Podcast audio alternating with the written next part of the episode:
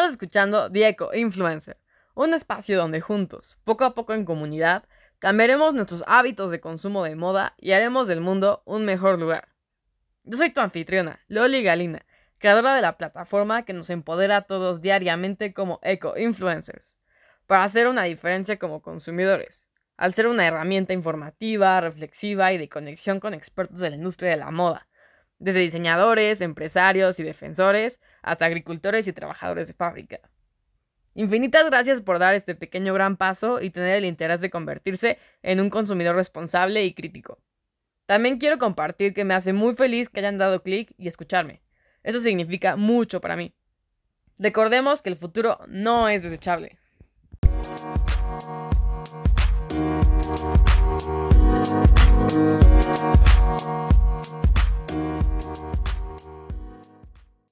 Hola, hola, hola. Bueno, no, no ese tipo de hola. El día de hoy continuaré hablando sobre el orden, la limpieza y cómo saber si llegó la hora de sacar de nuestro closet algunas piezas. Tocaremos mucho el método de KonMari de Mary Kondo, algunos consejos de Mary Kondo para un consumo más responsable, de manera que contribuya tanto a sanear y vigilar nuestras finanzas como a cuidar el medio ambiente y reducir nuestra huella ecológica. ¿Están listos? Sobre Mary Kondo, tirar cosas y las dinámicas de consumo. Yo creo que en nuestra sociedad de consumo de masas, bien vale un poco más de reflexión sobre el consumo y Mary Kondo como epifenómeno de las cosas más complejas. Es más, creo que es necesario, muy necesario, reflexionar sobre cómo nos relacionamos con los objetos que producimos, que consumimos y cómo los consumimos. Y no es solo un tema banal. El mercado está en el corazón del sistema capitalista. Marx arrancó su clásico bestseller hablando de la mercancía y el fetichismo. Y nunca es en vano recordar que el mismo proceso violento que nos constituyó como trabajadores y trabajadoras, separándonos de los medios de producción, nos constituyó simultáneamente como consumidoras y consumidores dependientes del mercado para satisfacer nuestras necesidades. Necesidades que se originan en el estómago o en la fantasía, como plantea en la primera página del librito que menciono. Para Marx, en cada modificaba el problema, dónde y cómo se originaban esas necesidades, porque estaba estudiando, creo yo, otro problema. Pero el Fordismo y la transformación del mercado de consumo de masas obligó a muchos pensadores marxistas a reflexionar sobre el consumo, cómo se genera y sus implicancias. No casualmente la hegemonía de EU tras la Segunda Guerra Mundial y la difusión de American Way of Life tenía entre sus pilares argumentales el acceso de la clase trabajadora a bienes de consumo masivo, y el consumo fue uno de los planos en los que este imperio sustentó sus ventajas y las del capitalismo frente a la URSS durante la Guerra Fría. Uno de los efectos de la hegemonía norteamericana fue la difusión de una idea de ligación estrecha entre consumo y felicidad, replicada hasta el hartazgo por las publicaciones. Y la producción de bienes masivos requiere, bueno, nos requiere a los trabajadores como consumidores incesantes. Entonces, cuando Mary Kondo plantea y demuestra con innumerables casos de éxito y pilas de fans que desprendernos de objetos que no nos dan felicidad y no nos hacen más felices, nos invita igualmente a ser más conscientes de la forma en la que consumimos basura. Basura que creemos que nos hará muy felices, pero al poco tiempo resulta que no solo no nos hace más felices, sino que nos ocupa espacio en la casa y nos termina generando más angustia al ver nuestros hogares repletos de cosas. Como dicen, basura visual. En mi experiencia, por ejemplo, desde pequeña he sido muy organizada y ordenada. Sin ir más lejos, confieso que dos veces al mes yo solita hago mi propia limpieza en mi habitación. A pesar de esto, no fue hasta hace unos pocos años que descubrí que existía esta profesión, la cual quiero seguir practicando profesionalmente en Puebla y en cualquier lado del mundo. Y bueno, una de las gurús del orden que revolucionó el mundo de la organización, ganando fieles seguidores de por vida, se llama Mary Kondo, seguro ya la conocen. Pero ante tanta norma para ordenar nuestro mundo, hay una corriente detractora que no está a favor de lo que Kondo propone. Supongo que para ahora todos hemos oído hablar del método de Mary Kondo con Marie, nos guste más o menos el orden.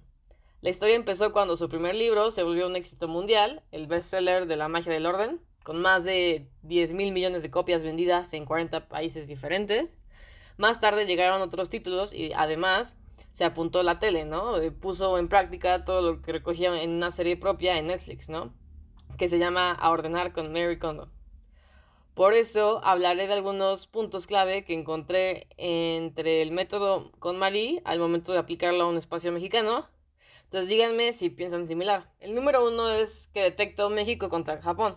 La base del método Mary Kondo está ligada a la cultura japonesa y a una de las razones por las que muchos otros expertos no quieren seguir sus reglas es que nuestras culturas y formas de ver la vida son extremadamente diferentes. La perfección absoluta o vivir en zen y súper tranquilos. Y pues sí, los japoneses buscan la perfección en todos los ámbitos de su vida, pero la cultura mexicana es menos exigente. Somos menos perfeccionistas, así que la corriente detractora de Kondo expone que no hay que ser tan rígidos para lograr esa felicidad que ella predica, que sientes cuando tiras las cosas que ya no usas. La siguiente es la número 3. Desorden organizado u orden enfermizo. Muchos de los que cuestionan el método de KonMari defienden que su desorden les da tranquilidad y que ellos saben dónde está cada cosa en una pila de papeles y libros, que son felices viviendo así como mi papá y mi hermano. ¿Y ustedes cómo viven? Yo por el contrario soy súper ordenada, pero sí conozco mucha gente que le encanta el desorden, sabe dónde están sus cosas y que no se metan con esas porque si, si le mueves tantito, pues ya perdieron la noción de todo, ¿no? El número cuatro, objetos que dan felicidad o algo más sencillo. Y pues pensar, como Kondo, que solo debes tener en casa objetos que te hagan verdaderamente feliz y que te hagan emocionar es algo idílico, ¿no? Los que cuestionan el método dicen que un jarrón puede no hacernos felices, pero no lo queremos tirar. Entonces a veces pasa, ¿no? De que, pues, el sentimiento es neutral, pero lo necesito, ¿no? Entonces, pues no, no es como que nada más lo vas a tirar y ya. Se vuelve un poco más complejo. Y el número 5 va hacia ahí, ¿no? Tirar recuerdos o conservarlos. Cierto es que Mary deja claro que tirar recuerdos es lo más complicado. Y es que lo es, ¿no? Fotos o esas entradas de aquella cita especial, cartas de amigas, ya saben, o sea, como papelillos, todo eso. Entonces, ¿por qué hay que tirar parte de nuestra vida de alguna forma? Pues sí, es algo que a veces se tiene que hacer, a veces no. El número 6, todo de golpe o poco a poco. Con lo que cuesta encontrar un hueco para ordenar en la casa, Mary Kondo defiende que el proceso del orden hay que hacerlo del tirón para que ante la duda de si deshacerse de algo o no, se tire. Pero puede que haya gente que necesita más tiempo y por habitaciones. Entonces es como otro tipo de situación. Entonces las cinco cosas que aprendí con Mary Kondo es tanto en su libro como en su serie de Netflix van a ser las siguientes. Entonces espero puedan escucharlas. El número uno es ordenar por categoría para tomar conciencia. El descarte es una de las dos reglas básicas para poder ordenar bien. Si no descartamos, seguiremos tirando el mismo espacio por el mismo número de pertenencias. Esto se traduce a un caos en menos de dos semanas. imaginemos que vamos a empezar a ordenar nuestra ropa. Si no agrupamos toda esta categoría en un mismo lugar, y me refiero como absolutamente toda la ropa, abrigos, interior, ropa de deporte, prendas de verano, invierno, zapatos, etc., y lo hacemos poco a poco por cajones, cajas o estancias, jamás será consciente de, la cantidad de cosas que tenemos, ¿no? La idea es que tomemos conciencia de todo lo que tenemos y esto nos ayude a decidir qué se queda y qué se va, es decir, aprender a tirar o dar para ordenar mejor. El punto número dos se refiere a doblar vertical para ganar espacio. Todo lo que se aguanta de pie se puede doblar en vertical. Esto fue lo primero que dijo Mary Kondo sobre su técnica. Y es así. Ah, he hecho la prueba con varias prendas y ahora mis jeans los puedo doblar y los guardo en vertical sin ningún problema. El doblado consiste en seguir un rectángulo con la prenda y hacer los pliegues necesarios según la altura del cajón o la caja donde los vamos a guardar. El tercer punto es un lugar para cada cosa. El caos y el desorden se crean cuando tenemos mucha cantidad de una misma cosa o cuando no tenemos un lugar concreto para cada una de ellas, sino que las vamos dejando por cualquier rincón de la casa y esto suele ocurrir mucho, por ejemplo, con las gafas de sol, las pinzas para colgar la ropa, los, las plumas, como cosas más pequeñas. Que cada cosa tenga su lugar es esencial junto al descarte, ¿no? La otra regla básica del orden y de su mantenimiento. El número 4 se refiere a que seguimos un orden. Hay que ordenar nuestra casa, no solo es doblar, organizar y dejarlo todo bien bonito como en Pinterest. Es un proceso de diálogo con uno mismo, a veces de enfrentarse a la razón y a los sentimientos. Porque ponte tú, esto me lo regaló mi ex, esto me lo regaló mi mejor amigo, esto me recuerda a tal día, esto me lo dio mi mamá o mi abuela que ya no están. El proceso de decidir qué se queda y qué se va tiene mucho que ver con mirar a nuestro interior. Si seguimos el orden que Mary Kondo propone, este proceso irá fluyendo poco a poco y será cada vez más fácil tomar esa pequeña decisión. Es como un entrenamiento donde empiezas poco a poco para al final llegar al máximo rendimiento sin tanto esfuerzo. El orden que ella propone es ropa, libros, papeles, como no, que es objetos varios y valor sentimental.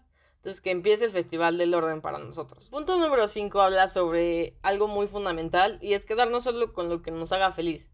Se me pone la piel de gallina cuando pienso en cómo Mary Kondo nos explicó esto, el por qué el libro se llama La magia del orden y el por qué su misión es organizar el mundo para desarrollar una sociedad que, a través de poner orden en sus hogares, vivan cada día rodeados de las cosas que de verdad les gustan y les hagan felices.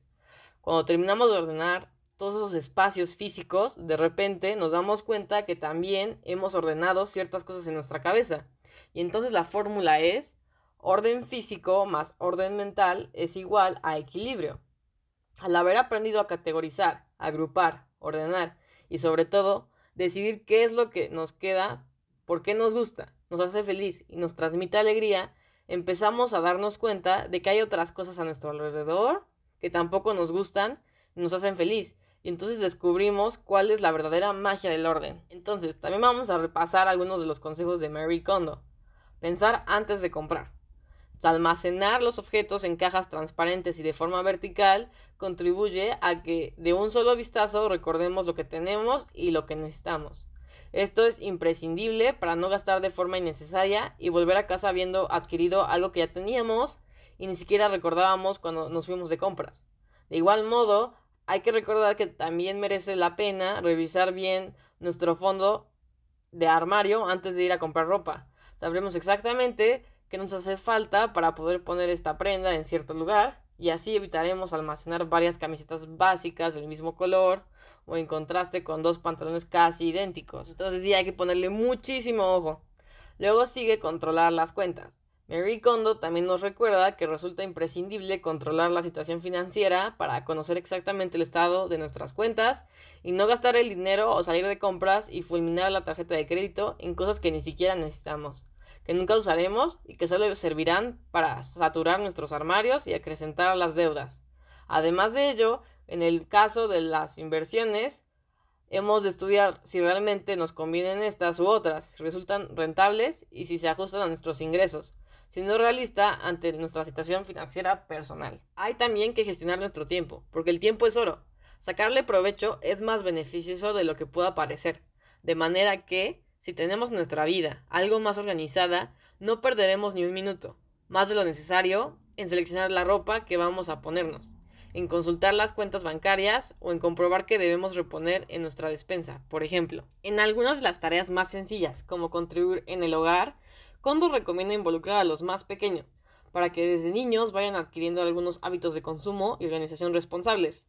Anotar lo que hace falta en la lista de compra cada vez que algo se acaba es un gesto sencillo del que pueden encargarse los niños de la casa, aunque nosotros lo supervisemos. El mantra de Mary Kondo se basa en ordenar nuestro espacio para transformar nuestra vida, una promesa que ha calgado bien en una sociedad de personas que cada vez abrumadas por el hiperconsumismo viven en espacios pequeños que no les pertenecen y que andan en busca de certezas, ante la situación de incertidumbre económica, política y climática. Sus estanterías medio vacías, perfectamente colocadas y dobladas según su técnica de minimizar las prendas dejándolas a la vista y ordenadas por color, comulgan e influencian la estética de Instagram o Pinterest, plataformas en las que la locura minimalista y la fijación por la organización, por el desintoxicarse y librarse de lo que les sobra, genera cargas mentales, prolifera de la mano de organizaciones profesionales, fanáticos del Porn Organization, seguidores del movimiento Inbox Zero, que es vaciar la bandeja de entrada de nuestro email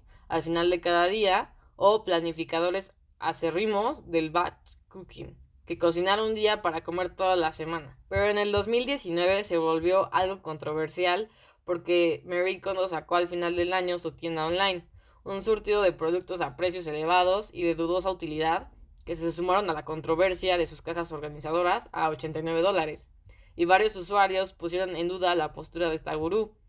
Así que ahora Mary Kondo quiere que compres la mayor cantidad posible de sus cosas Ironic. Esto fue lo que comentó un usuario de Twitter.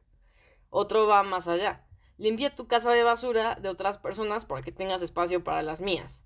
Esta es una chica lista. Esta fue otra ironía que sacaron en Twitter. Críticas que la japonesa no dudó en defenderse. En una entrevista con The Wall Street Journal, Mary Kondo afirmó que la idea de poner en marcha una tienda online surgió tras recibir numerosas preguntas de sus lectores sobre qué artículos ella solía usar, pero negó tajadamente estar alentando el consumismo. Lo más importante para ella es que nos rodeemos de elementos que despierten nuestra alegría. Si el tazón que estamos usando hoy nos produce alegría, ella no anima a reemplazarlo en absoluto. En esta aparente sencillez reside parte de su éxito. Esto es lo que explica Edgar Cabañas, psicólogo y coautor, junto a la socióloga Eva Iluz, de Happycracia, cómo la ciencia y la industria de la felicidad controlan nuestras vidas. Entonces, te ofrezco una serie de recetas fáciles de seguir y entender y no te van a hacer falta cambiar nada más en tu vida que tú mismo. Una cuestión de actitud que aquí viene acompañada de una pequeña tarea, ordenar la casa. No hay que hacer cambios profundos vitales y luego, además, podemos vender lo que no queremos en Wallalope. Te viene incluso súper bien. Esto fue lo que dice pero señala también que son cambios aparentemente grandes. Nos prometen felicidad al ordenar nuestra casa, dos ideas entre las que hay un abismo, y no deja de ser sorprendentemente que algo tan sencillo pueda ofrecernos algo tan grande. Lo que se considera como pseudofilosofías que no solo proponen el minimalismo, sino que son minimalistas en sí mismas. Un mensaje tan tentador que, como señala Cabañas, está presente mucho más allá de Mary Kondo.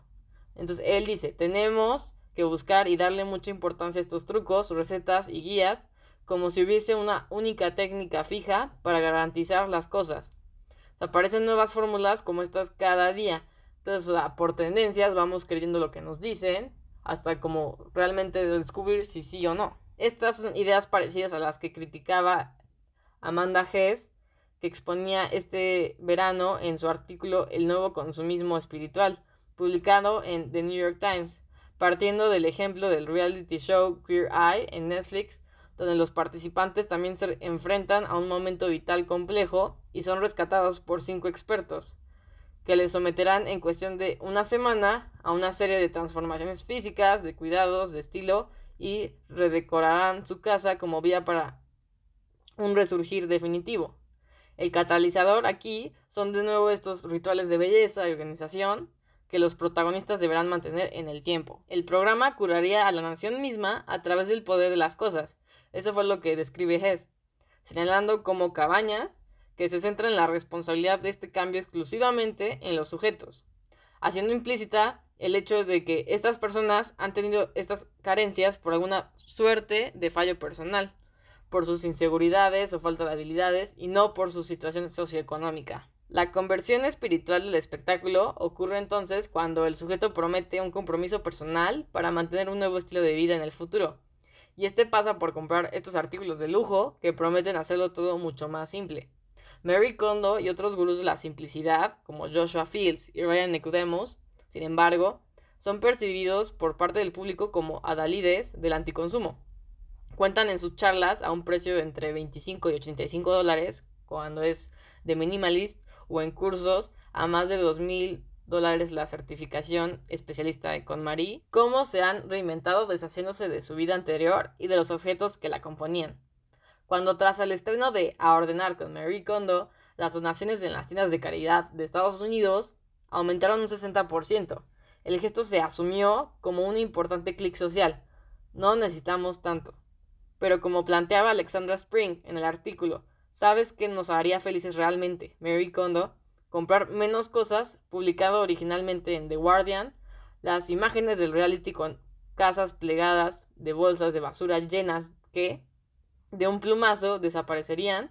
No revelan que su destino final no tiene que ver con la reutilización ni el reciclaje, sino que es muy probablemente que se vaya a un vertedero. Personalmente creo que sí les falló en esa parte. No todo lo que llega a estas es susceptible de ser vendido e invierten millones cada año en deshacerse de basura. El modelo entonces que promueven, por tanto, apunta Spring, es en realidad el mismo del consumismo acelerado, basado en usar y tirar. Una vez que este objeto no me hace feliz, me deshago de él. Y si me arrepiento, siempre puedo volver a comprar otro, con un diseño más depurado y aparentemente con sencillez, que ahora sí me aporte la felicidad prometida. Dije, creo que no lo abordaron muy bien y por eso hay gente que está muy confundida al respecto, ¿no? A lo que quiero llegar es que comprar, decorar, asearse y esculpir están ahora saltando de significado. Y una compra no necesita tener ningún subproducto social explícito. Los materiales ecológicos o las ganancias donadas a la caridad para ser ponderado con la importancia necesaria. Mimarse ha adquirido una urgencia espiritual. Y entonces es un poco curioso que a medida que nuestro discurso político se ocupa de la desigualdad económica y los altos costos de la atención de la salud, la educación y los hogares, la conversación cultural se centra en los poderes curativos de los artículos de lujo. ¿Qué significa que el materialismo es ahora tan significativo? Generation Wealth postula que el gasto extremo es un síntoma de una civilización en declive. Los estadounidenses pueden no tener lo que necesitan, pero al menos pueden obtener lo que quieren, incluso si es el crédito. Las comodidades materiales son reconfortantes. Cocinar una comida agradable e interesante, vivir en un espacio ordenado y hermoso, ojos cansados y calmantes con una mascarilla fresca. Los practicantes de este nuevo estilo a menudo ubican sus fundamentos intelectuales en un trabajo de Audre Lorde. Pero cuando Lord escribió en un ensayo en 1988, un estallido de luz, que cuidarme a mí mismo no es autoindulgencia, es autopreservación, y eso es un acto de guerra política. Ella estaba hablando en el contexto de manejar su cáncer de hígado y hacerlo como una lesbiana negra cuya salud y bienestar no estaban priorizados en Estados Unidos ni en México. Entonces, Resumiendo la reflexión de hoy, se trata de informarse bien y capacitarse sobre los efectos ambientales y económicos de la sociedad de consumo y las alternativas de crecimiento personal y espiritual para acompañar un nuevo hábito de consumo, pues la sociedad de consumo no nos da espacios para reflexionar y luego pensemos, primero comprar y luego saber para qué comprar. Todas estas cosas están referidas a la parte más profunda del ser humano, al porqué de su existencia, nuestras opciones personales, nuestras conductas, nuestras relaciones, el cual se suman con la creencia filosófica, filantrópicas y religiosas que nos abren la puerta a lo trascendental. Mucho se ha escrito acerca del creciente interés posmoderno sobre la espiritualidad y las religiones, pero algunos expertos en la nueva religiosidad, como Michael Foss o sociólogos como G. Lipovetsky, advierten sobre las ambigüedades de la búsqueda religiosa de nuestro tiempo. ¿Es solamente una búsqueda de trascendencia o solamente un afán consumista de experiencias de bienestar? Entonces espero que les haya gustado la conversación de hoy. Recuerden que a cualquier duda o comentario pueden mandar un voicemail o escribir en nuestra página de Facebook e Instagram. Nos encontramos como Diego Influencer, no lo olviden. Entonces que tengan un hermoso día.